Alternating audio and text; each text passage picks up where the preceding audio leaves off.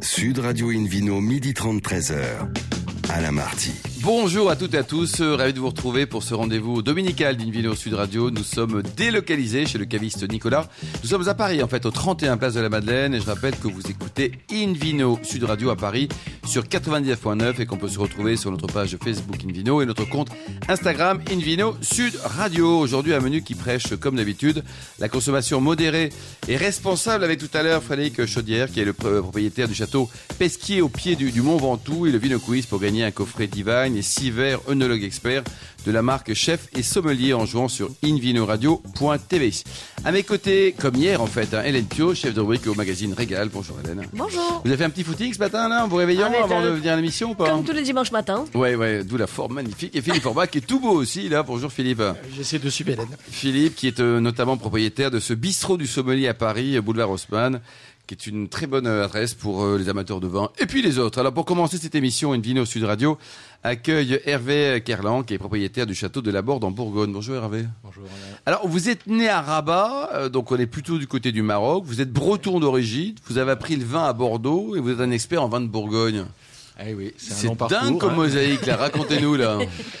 Ben, mon père était ingénieur, donc c'est, il faisait des grands travaux publics, et c'est pour ça que je, je suis né euh, au Maroc, et j'ai vécu après à Conakry en Guinée. Et- Ah oui, j'avais oublié la Guinée. Euh, et je suis arrivé à 4 ans en France, un gros choc culturel. Ouais. euh, et puis euh, dans une famille euh, de Corésiens, du côté de ma mère, c'est des Corésiens. Ma grand-mère s'appelait Marguerite Chaise. Est-ce qu'elle était vraiment très économe? Euh, Pas forcément. Pas forcément. Ouais. Non, non, elle savait Ouais. dépenser quand, quand il fallait. Et donc, il y avait des propriétaires. Enfin, ça remonte. le côté corésien, c'était parmi les premiers qui sont venus dans le, dans le, dans le Bordelais, quoi, en 1873. Ouais.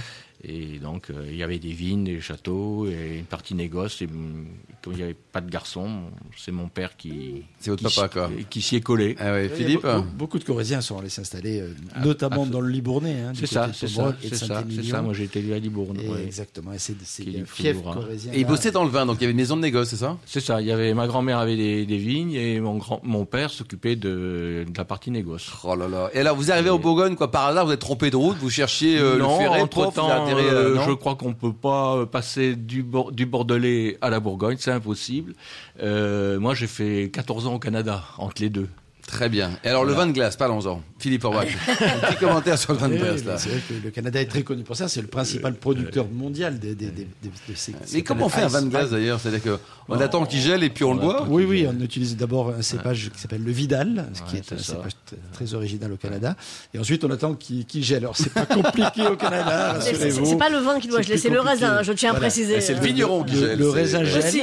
Ah, le vigneron, tous, les ans, il gèle. Et quand le raisin est effectivement gelé, on le ramasse plutôt la nuit, histoire de bien concentrer le tout. Et on fait un pressurage. Ensuite, on évacue le glaçon qui est concentré en eau. Et on garde euh, la, la quintessence très sucrée du jus restant. Et que l'on vinifie euh, doucement. Euh, ça, comme c'est très concentré, c'est un peu plus long à vinifier. Et on obtient des vins, certes, très sucrés, très Ouais. concentrés, plusieurs centaines de grammes de fois par litre, mais avec une buvabilité qui vient de deux facteurs. D'abord, un taux d'acidité relativement important et une faible, euh, un faible taux d'alcool, parce qu'effectivement les levures meurent euh, saturées, j'allais dire, par, par, par l'ensemble de, de la constitution. Donc euh, finalement peu d'alcool, pas mal de sucre et beaucoup d'acidité. Ça reste buvable. Des demi-bouteilles souvent, hein, ils en font tellement peu qu'ils Ouais, il, il valorise, comme on dit. Ils valorisent les. Hélène? Alors, bah, la, la valorisation, c'est c'est l'un des métiers d'Harvey Carlan, euh, puisque effectivement, euh, donc, euh, ah bah, il y, y y a eu, euh, il y a eu le Québec, et puis retour en France en, en 91, euh, vous devenez directeur d'une maison bourguignonne avant de créer votre propre maison de direct domaine distribution. Euh, donc euh, là, c'était pour, euh, 93. voilà, c'était pour pour exporter euh, les, les vins français, jusqu'à ce que vraiment ça vous démange de faire le vôtre. C'est ça, exactement, c'est ça. Et puis euh, en 93, donc je, distribu- je distribuais des vins euh, de domaine bourguignon en Asie principalement. Et puis euh, à force d'être dans les caves, de comprendre un petit peu les itinéraires et tout ça. euh, J'y vais. voilà, c'est ça. Bon, ce château de, de la Borde, racontez-nous, là. Il, Alors, est où, là? Il est à côté il de. Il y a à- des monuments magnifiques à côté, hein? Ah oui, oui, il est à 10 km de Beaune. euh, en plaine, et je pense qu'au départ, c'était un espèce de, de, de petit euh, fort qui, qui protégeait la ville de Beaune, euh, oui. parce qu'il y en a d'autres de la Borde. La Borde, ça veut dire petite place fortifiée. Ça, c'était propriété du, des ducs de Bourgogne. Et puis, il y a eu euh, le, passage avec la France, euh, les Valois qui ont perdu, quoi. Et, euh, le, Et pof, et, Il y a le, le roi, le roi breton qui achète. Oui, ça bien après, bien après, parce que Avant, le, avant ça, ça a été grandeur et décadence. hein. Euh, Voilà. À un moment donné, c'était magnifique. Après, Ah c'était tout pourri. ça, et vous êtes arrivé plutôt en période toute pourrie. Exactement. Le château était pourri, là. Mais Ben, c'était- le bon moment du pour l'acheter en château, même temps. Les restes du château, Ouais. puisque le vrai château qui a été à un moment donné euh, comparé au Versailles bourguignon, Ouais. qui était, Il a été détruit.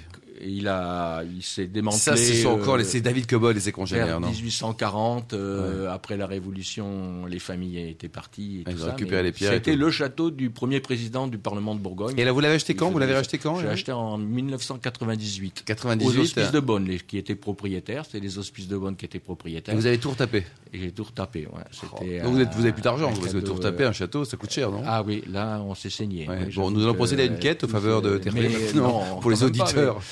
mais- et puis du coup, j'ai planté en 2000, j'ai planté des vignes Ouais. et planté du pinot noir et puis euh, et puis voilà. Puis en, en 2005, bah, il fallait vinifier quoi. euh, et puis je m'y suis mis. J'ai commencé par une petite cuve de vin hecto et puis après ça. C'était bon ou pas La première, première cuve était comment? Ouais. euh, Ouais, c'est pas mal, ouais. C'était un- Ouais, il y a un votre petit femme- votre femme et votre grand-mère Non, qui un- C'est bon, pas un vin historique. Je crois qu'il m'en reste une bouteille. Je, je- je- Non, mais ça va aller, on a fini. Non, je plaisante. Gardez-la pour la postérité, c'est mieux. Ouais. Des, vignes jeunes, mais servis par un bon millésime.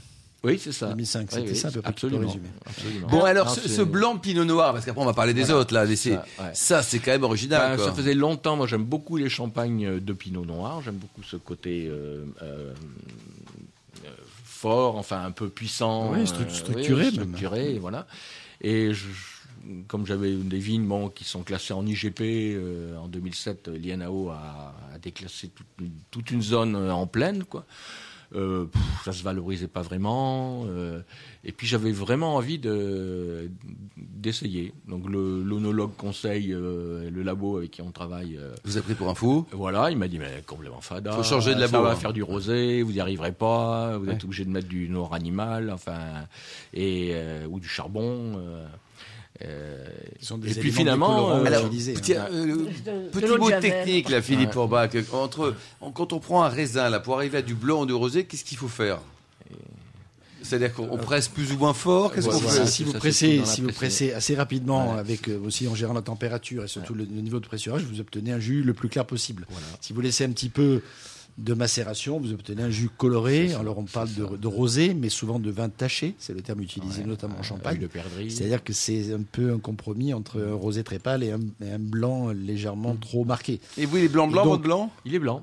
Ouais. Il est blanc. J'y suis arrivé euh, parce que j'ai un vieux pressoir, euh, un, un Vasselin comme coche du riz, Mhm. qui est vraiment manuel. Et j'arrive vraiment à, à gérer euh, mon pressurage. Et puis bon, après j'y vais à l'œil et donc du coup j'écarte. euh, Oui. J'arrive à récupérer que la première partie de la pressée. Oui, c'est Voilà. Après ça, euh, c'est par en rosé et il faut, euh, voilà, ça. Ouais, il faut en faire autre chose. En étant, comme on dit, sur son pressoir, C'est ça. on est, Ouais, on est il à la manœuvre. Ouais, voilà. Donc on peut Voilà. effectivement euh, trier euh, la partie la, la plus claire pour s'en C'est pour et le puis- blanc et le reste effectivement pour le polo. Et alors, ça donne quoi Un, un Alors, blanc donne- pinot noir? Un vin blanc, mais un vin blanc qui a quand même beaucoup de mâche, beaucoup de corps, qui a, qui a beaucoup de présence. Et, qui- et pendant, au tout début, je me disais, mais comment ça va marcher Parce que c'est un peu déroutant. Si Et c'est ça, quoi, On ouais, pense ouais. à du chardonnay, on pense Ouais. à, voilà, on- et mais, mais ce n'est pas ça. C'est un goût vraiment nouveau.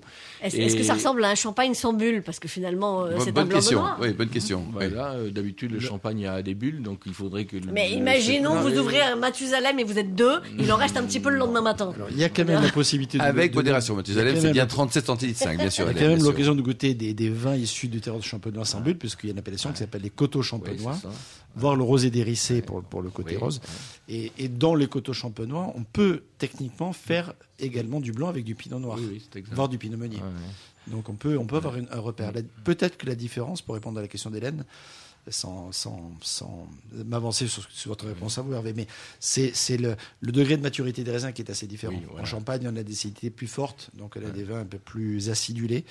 En, Bourgogne, et notamment dans votre secteur, on a des maturités plus fortes, donc des raisins qui donnent Et les, plats, on peut associer quoi comme type de plat Ah, avec ben votre alors, blanc? Voilà, moi j'ai découvert en fait compte qu'il y a des, des plats très difficiles à, à faire à marier. comme les asperges. Ah, ça marche bien avec Ça asperges. marche super avec les asperges. C'est vraiment pour Vous moi faire ça, un a été carton en Ça a ça. été une découverte. Et puis euh, le- les artichauts, euh, des légumes euh, verts. D'ailleurs, j'ai eu un article super dans Cuisine et vin de France. hein, sur, euh, sur un plat de légumes. Et, Un plat de légumes, légumes et, et Voilà, blanc de, noir. Ouais. Surtout que c'est la, la hein, tendance aujourd'hui de, de, de- de manger plutôt végétal. Oui, c'est Ouais. ça. Donc effectivement, ça, ça peut être une bonne alternative. Mais une bonne côte de bœuf, ça marche ou pas? Non, c'est un peu plus compliqué. Non, non, Hein non, il y a autre chose quand même. De, Mais il y a, y quand même cette tendance aujourd'hui, alors dans cet esprit-là, hein, de, de faire effectivement des vins un peu atypiques, notamment quand euh, on n'est pas euh, contraint par les appellations, ce qui est le Ouais. cas ici Ouais, en, en IGP. Euh, voire de développer les fameux vins oranges aussi, hein, dans un Oui, autre état oui. d'esprit. Euh, et, et ce sont des vins qui finalement permettent, à nous sommeliers par exemple, de- d'avoir des jolies clés d'accord quand on est coincé. Euh, on essaye des, des- de nouveaux, de nouvelles approches. Ouais. Et finalement, on s'aperçoit que ça fonctionne plutôt pas mal. Quoi. Hélène? Alors, euh, pe- petite euh, coquetterie, il s'appelle pas Château Laborde, il s'appelle Laborde au Château, votre, Ah, votre, c'est- euh, Oui. votre blanc de Ah, pinot noir. bravo, Pourquoi bra- Bravo, oui, parce que. Mais ça- ça m'a attiré l'œil, je me suis Parce dit, que mais- comme mais- c'est un vin de France, puisque j'ai perdu la possibilité de Eh le oui. mettre en.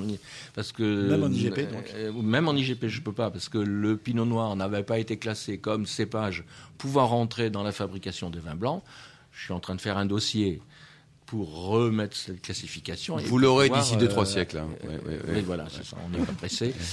Et, et donc, du coup, je peux pas mettre Château de la Borde. Mais comme on est situé à la Bordeaux Château, Hey, hey Jolie que la ruse. éventuellement sur les étiquettes, dont il y a des vins qui sont marqués euh, Château de la Borde, Mais là, on voit le côté breton marocain euh, de Guinée. bonnet blanc et blanc par, bonnet, euh, par, par les douanes. Bon, etc. super. Et pour terminer, Ça n'a pas été euh, refusé en tout cas. Ça a pas été Dites-nous, Hervé, refusé. votre meilleur souvenir de dégustation pour terminer, en, en dehors de vos vins peut-être, ou votre vin, le, le vin qui vous a le plus ému dans votre vie, une jeune vie. Jean-Yves Bizot, Oui. C'est c'est assez, c'est assez extraordinaire. euh, Sur quel type de vin ou quel millésime ou ou n'importe quoi. N'importe quoi. Tout chez Jean-Yves c'est bon, c'est Jean- bon. chez Ouais, Jean-Yves c'est- vraiment. Là, on est sur un autre, sur une autre. euh, Bon. Et vous avez quand même une gamme de vins aussi. On peut peut-être rappeler, Hélène, que la, la- la gamme proposée par Hervé est largement au-delà de, ce blanc de Pinot Noir. Il y a quand même toutes les grandes appellations de Bourgogne. Oui, bien sûr. Ça, ça- en, rouge, on démarre euh, avec les Bourgognes classiques, on va dire les Hautes-Côtes de Nuit, les Hautes-Côtes de Beaune. Et puis après, euh, on, on va jusqu'à des Gevrey Chambertin euh, seuls ou euh, en Doré, aux Notamment en Billard, 2017, etc. qui sont superbes et Des 2015 Chambol. Musigny euh, fabuleux, euh, beaucoup beaucoup de choses. Et en blanc, on est en aligoté et puis bah, le Bon, on trouve blanc tout. On trouve tout chez Hervé. Et vous, Didier quoi? Moi, je disais que j'étais ravi qu'on qu'on reçoive le château Laborde. On a reçu Ronan Laborde. euh, Oui, c'est ça, oui, c'est le- le bistrot du Sommier est à côté de la rue oui, Laborde. oui, Nous c'est sommes entourés. oui.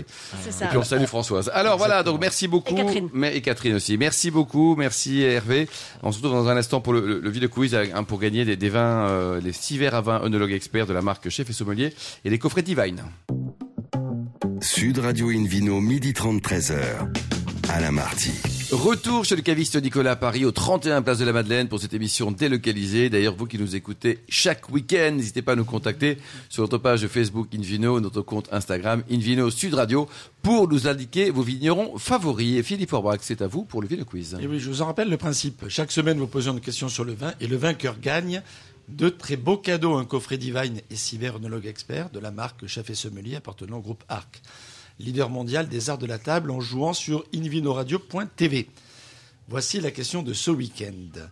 Qu'est-ce que l'Union des Grands Crus de Bordeaux, dont Ronan Laborde est le président Réponse A, le nom d'une salade à base de légumes crus. Réponse B, une association contre les rivières en cru. Ou réponse C, le rassemblement de 131 des plus grands crus sur les appellations bordelaises les plus prestigieuses. Et la réponse? Et la réponse est, euh, ce- voilà, l'imaginer, voilà. en tout cas. En tout cas, on vous souhaite de, de- de gagner un coffret Divine et six expert de la marque Chef et Sommelier. Rendez-vous pour cela toute la semaine sur le site invino-radio.tv, rubrique Vino Quiz. Merci beaucoup Philippe Orbach, Invino Sud Radio. Euh, Le grand plaisir maintenant d'accueillir Frédéric Chaudière, qui est le propriétaire du château Pesquier. Bonjour Frédéric. Bonjour, merci à tous les trois de m'accueillir. Alors, ravi d'être que vous soyez parmi nous. Alors, c'est une affaire familiale, hein. racontez-nous, avec euh, une aventure qui débute dans les années 70, 1970, je suppose. Hein. Absolument, euh, je suis la troisième génération avec mon frère Alexandre et ce sont mes grands-parents, euh, euh, René et Odette, qui se sont installés dans le Ventoux, à la veille d'ailleurs de la, du début de, de la classification de notre zone en AOC en 1973. Le domaine Et pourquoi le Ventoux non? Parce qu'ils ont choisi, euh, ils ont hésité avec d'autres vignobles. euh, Alors c'était un peu des locaux de l'étape en réalité. Ils, étaient- ils étaient déjà installés à Orange, euh, donc ça a été un déménagement quand même assez rapide. Euh, mais il y avait déjà un petit peu, je sais pas, la- l'appel des hauteurs, euh, le- le- l'envie de se mettre au frais et, et- et une amour, enfin un amour pour cette région. Enfin, il y a pire parce que c'est quand même juste sublime. hein. Hélène? Alors, euh, donc, euh, bah, effectivement, vous, vous parliez des grands-parents, vous parliez de, de votre frère euh, Alexandre, on, on y viendra. Euh, mais alors, vous, vous avez failli super mal tourner quand même. Hein. Oui. Je- Hippocagne et Cagne à Eh Louis oui. le Grand, euh, une maîtrise de philo et d'histoire à la Sorbonne, tout, hein. Sciences Po Paris, on a failli vous perdre. Le coup passe à Cyprès. C'est ça. Heureusement qu'enfin vous avez trouvé votre voie avec le vin quand même. Hein, généralement. Ça a quand même été assez rapide. hein. Je suis, je suis Ouais. rentré vers 23 ans, donc euh, ça- Bon, je, ça je va. me suis vous, remis dans vous le êtes rentré chemin. dans le droit chemin. Vous vous êtes dit bon, quand même, je, je, je, je- je retourne au cuve, je retourne, je retourne à la cave. C'est quand même ce qu'il y a de plus important. Non, on est d'accord. Le- le- C'était bon. De toute façon, c'est une maladie familiale. Vous avez compris le, le- le- Oui. le vin chez nous et, et ayant attrapé le virus assez tôt, il m'a il m'a forcé à rentrer. Donc vous avez fait aucun boulot à part la, la boîte familiale? Je suis passé très rapidement par un peu d'édition, un petit peu de, un petit peu de Canal+, mais vous imaginez que j'ai pas eu le temps d'en Ouais. faire quand même une longue carrière. Ouais, 23 ans quoi. Hélène C'est ça.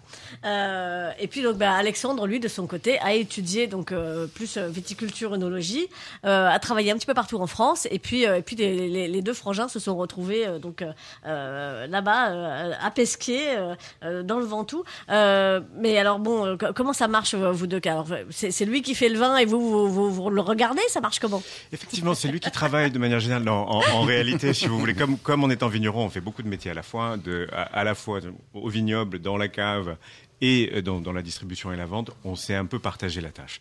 Et donc moi, je suis plutôt sur les deux dernières, quand lui est plutôt sur les deux premières, mais on essaie quand même de réfléchir et de penser, de déguster et de donc créer les vins à quatre mains. Euh, alors le, domaine est en biodynamie. Euh, vous êtes nombreux en biodi euh, dans la région? Dans l'appellation, on est encore une minorité. Euh, Il y, a, il y a quand même un développement et, et un intérêt croissant pour la biodynamie, à, à n'en pas douter. Mais en termes de certification, les, les surfaces sont encore assez faibles. On est à moins de 3%. 3%. Euh, au total, combien d'hectares vous avez Vous dites? Sur le domaine, il y a une centaine d'hectares Planté en vigne ou avec d'autres choses? Plantés en vigne. Planté en vigne. Donc ça fait une production en bouteille de combien à peu près? On fait entre, entre 450 et 500 000 bouteilles. à peu 500 près. 000 bouteilles quoi. Et donc là, vous avez toutes les couleurs, je suppose? Oui, principalement des rouges, mais un petit peu de rosé. Et on croit beaucoup au blanc dans le Ventoux. Donc euh, c'est quelque chose qui, qui se développe petit à petit. On vient de planter des bourboulins, on vient de reprendre des clairettes. Voilà, c'est euh, pour nous euh, une grande partie de l'avenir de notre appellation. Philippe Forbrac, les, les blancs du, du Ventoux, vous partagez l'avis de Frédéric hein, Il y a un gros potentiel? Oui, parce qu'il faut, il faut rappeler que le Ventoux, c'est quand même une montagne qui culmine à quasiment 2000 mètres d'altitude, un peu moins. hein. Et que les, les, les, les vignobles sont quand même aussi en altitude. On est sur des terroirs assez tardifs. Donc, euh, avec des fraîcheurs naturelles qui sont, qui sont intéressantes. Même en été, moi j'étais encore cet été dans ce coin. euh, au mois d'août, on met une petite laine volontiers. On mange pas tous les jours en terrasse, et surtout pas le soir. Oui, c'est ça, c'est midi peut-être. Mais oui, ouais. mais donc du coup, du coup, ça, ça préserve les acidités, les acidités naturelles, ce qui est fort intéressant. Et puis l'assemblage que, que, que vous avez évoqué euh, de Bourboulin, qui, qui est un cépage déjà naturellement avec une belle acidité, et de la Clairette, qui est un cépage moi, auquel je crois vraiment, c'est le, pour moi le grand cépage du sud de la France aujourd'hui. On a beaucoup parlé du Vermentino, on évoque aussi d'autres cépages, etc.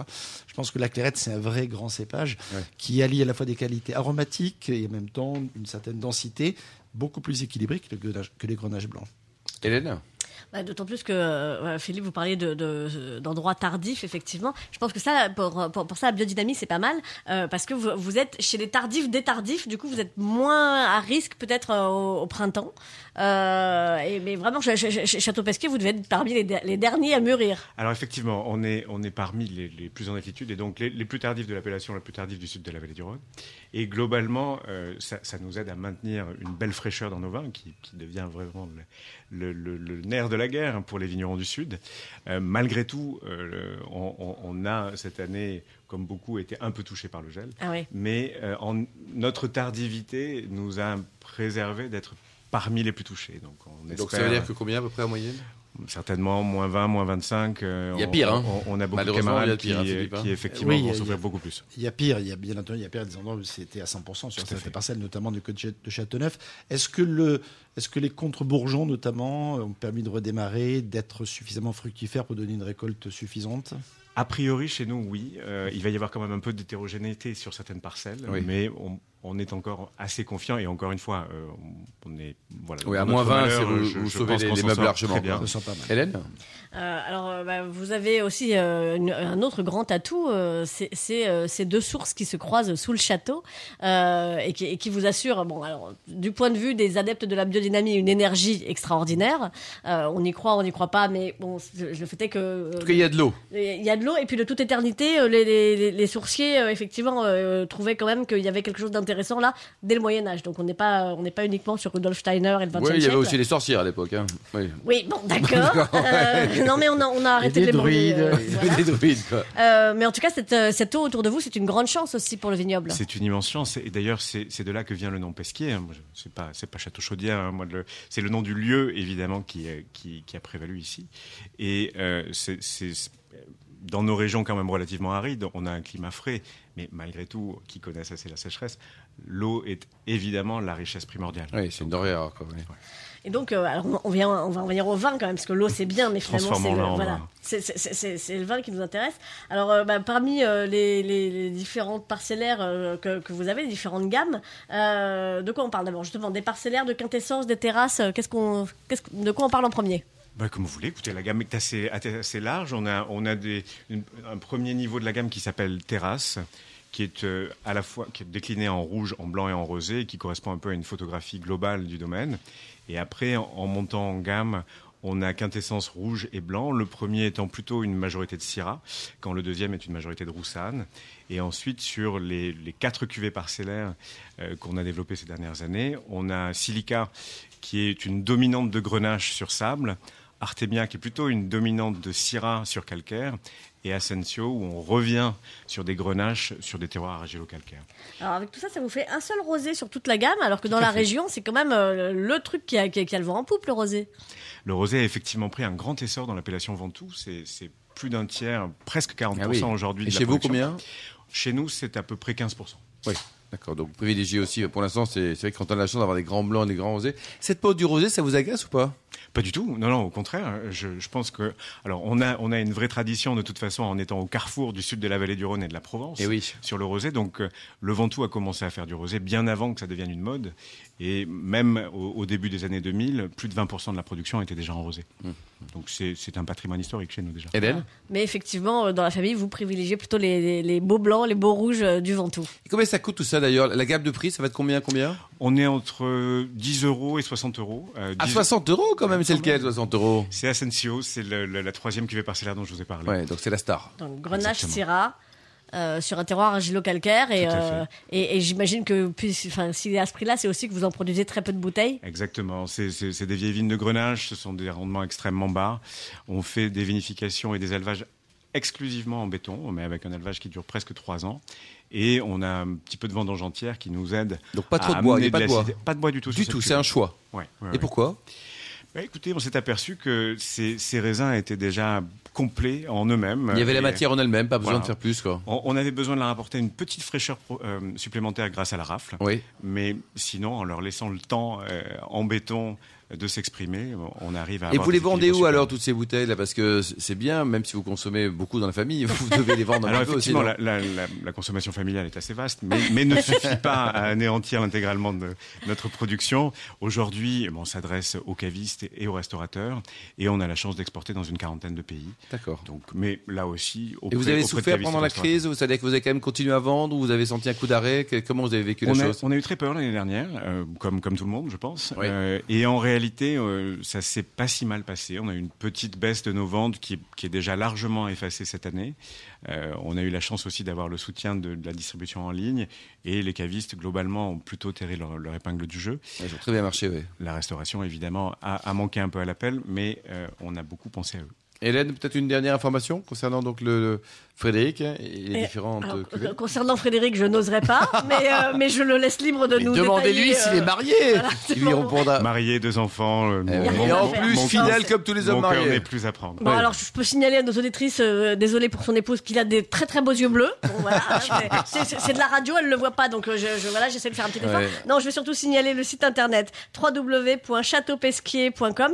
Pesquier, euh, ça s'écrit E Q-U-I-E. C'est Ouais. important parce que là aussi, on fait de la radio. Ça pourrait s'écrire Q-U-I-E. Oui, il pourrait être dans, dans- mais dans les étoiles, dans les étoiles comme un astronaute par exemple. Voilà, mais c'est Pesquier, I-E à la fin. Merci beaucoup, merci Frédéric Merci euh. Chaudière et Hélène Pio, merci également à Hervé Kerlan et puis Philippe Forbach ainsi qu'aux millions d'amateurs de vin qui nous suivent chaque week-end. Un clin d'œil à Justine qui a préparé cette émission euh, ainsi qu'à Sébastien pour la partie technique. Fin de ce numéro d'Invino Sud Radio. Pour en savoir plus, rendez-vous sur le site, hein, le site sudradio.fr, invinoradio.tv, notre page Facebook Invino, notre compte Instagram Invino Sud Radio. Retrouvez également dès aujourd'hui les coups de cœur côté Madiran de Bernard Burchi, journaliste et dégustateur, dans la rubrique billets d'humeur du site invinoradio.tv. On se retrouve samedi prochain, ça sera 13h précise pour une nouvelle émission délocalisée chez Nicolas, le caviste fondé en 1822. Voilà, d'ici là, excellent déjeuner. C'est maintenant, c'est l'heure. hein. Restez fidèles à Sud Radio.